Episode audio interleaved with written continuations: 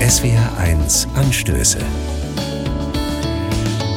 Heute mit Malte Jericke. Guten Morgen. Geduld. Die braucht man im Advent. Zumindest beobachte ich das immer wieder bei Kindern. Die können es kaum noch erwarten, dass Weihnachten kommt.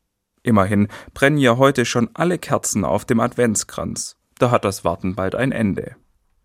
Wenn das nur bei allem so wäre. Ich finde, man braucht gerade ganz schön viel Geduld. Krisengeduld. Die Corona-Pandemie neigt sich wohl zum Glück dem Ende zu. Aber jetzt herrscht Krieg in Europa.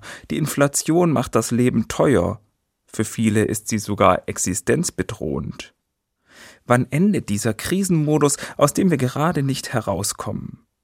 Das kann wohl keiner seriös sagen, und ich merke, die Ungewissheit, das Warten auf bessere Zeiten macht mich irgendwie mürbe.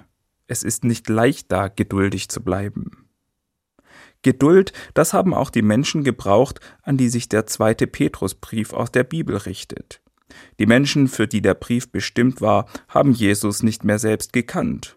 Aber sie haben darauf gehofft, dass er nicht für immer tot ist und sie ihn irgendwann selbst sehen können. So wurde es ihnen zumindest versprochen. Doch dann haben sie erlebt, Jesus ist nicht wiedergekommen, und die Menschen haben sich gefragt, sind die Erzählungen über Jesus nicht doch Fake News? Sie haben begonnen, den Glauben an eine gute Zukunft zu verlieren. Deshalb beteuert der Brief noch einmal, Jesus ist wirklich Gottes Sohn. Das haben die Menschen erlebt, die ihn gekannt haben.